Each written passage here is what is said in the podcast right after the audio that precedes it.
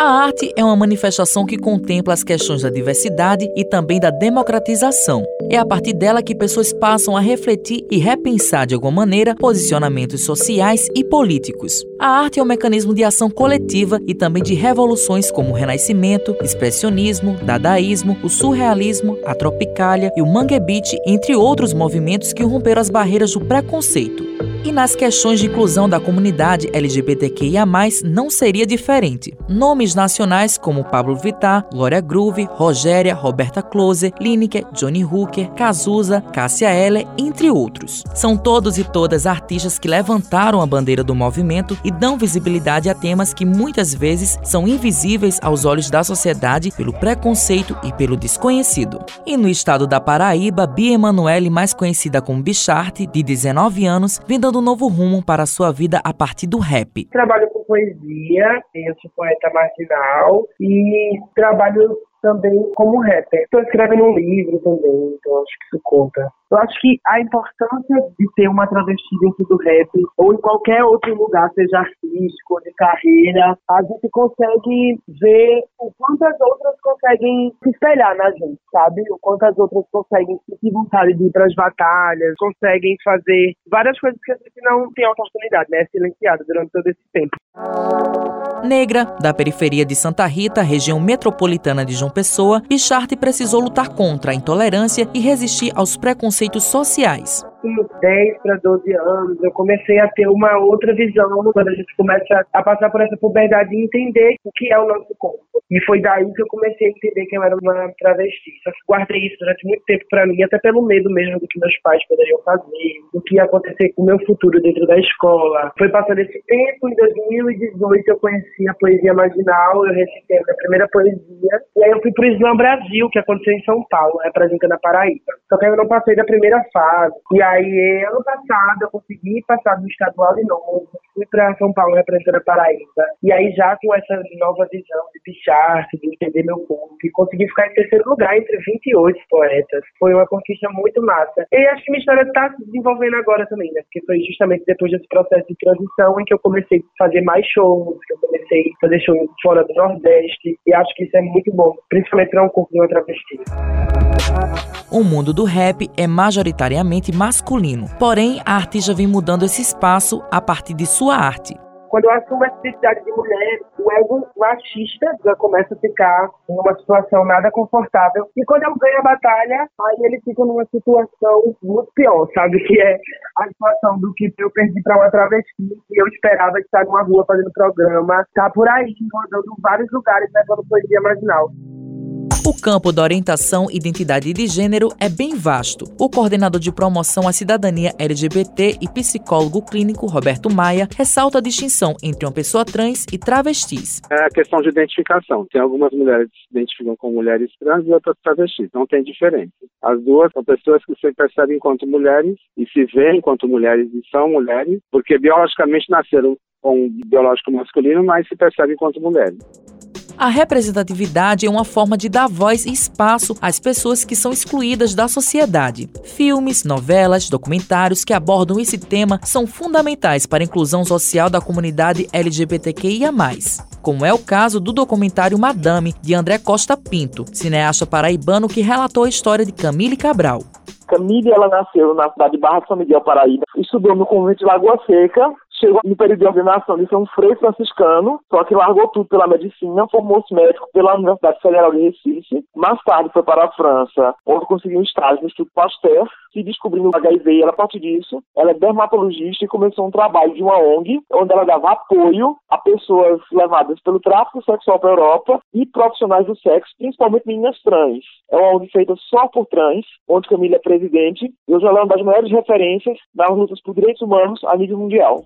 O cineasta comenta a relevância do papel social de Camille Cabral na cidade de Barra São Miguel, localizada na região do Cariri paraibano.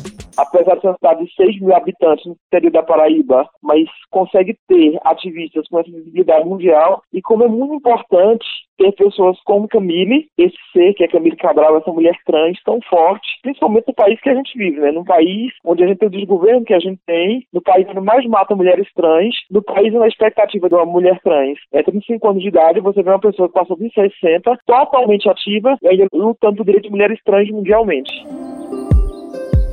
Dani Barbosa é atriz paraibana e começou logo cedo a dar seus primeiros passos artísticos. Ela atuou em peças como Alto da Compadecida, As Branquelas, O Mágico de Oz, Pluft e o Fantasmia, entre outras.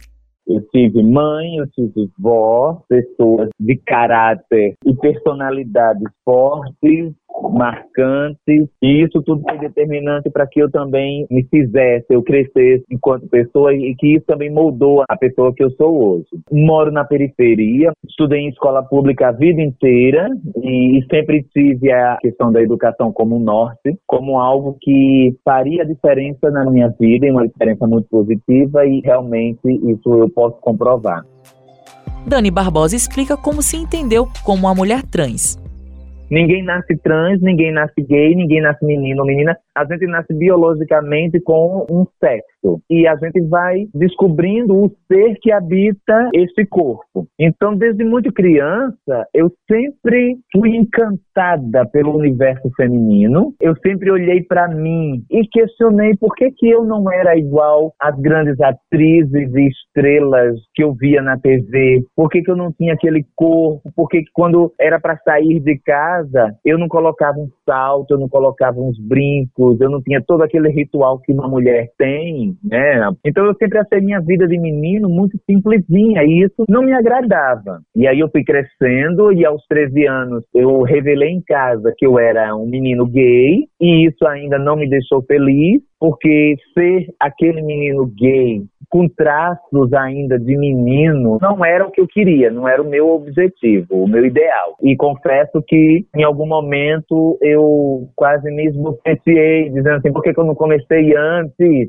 Sabe? Porque foi me redescobrir e saber na prática o que significava a expressão autoestima. Eu perdi minha mãe no ano 2000, então ela não acompanhou esse momento infelizmente, era uma pessoa que, em vida mesmo, era uma pessoa muito consciente e que, quando questionada por alguém se não se incomodava de ter um filho como eu, naquele momento, um menino gay, ela simplesmente olhou para a pessoa e respondeu firmemente: não é o primeiro, nem vai ser o último, é meu filho de todo jeito.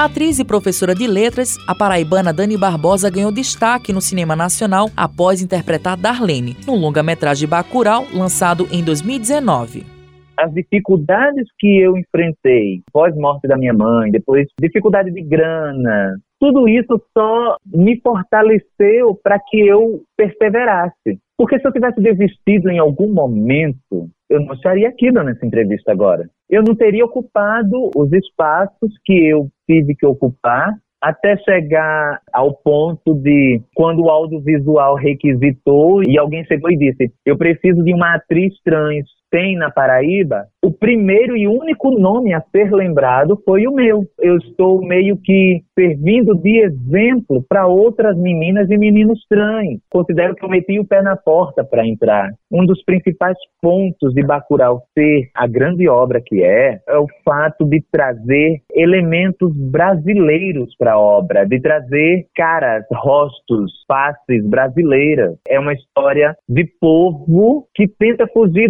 do estereótipo do povo coitadinho. Por si, isso já causa um impacto. Então, assim, estou falando com você e estou olhando para o primeiro cartaz de Bacurau e você olha, você tem homem, você tem mulher, você tem gay, você tem trans, você tem idosas, você tem gordo, você tem baixinhas, você tem baiana, paraibana, capixaba, mineira, famosos e os não famosos. É o Brasil, exatamente, já demonstra a força que está inserida nessa obra.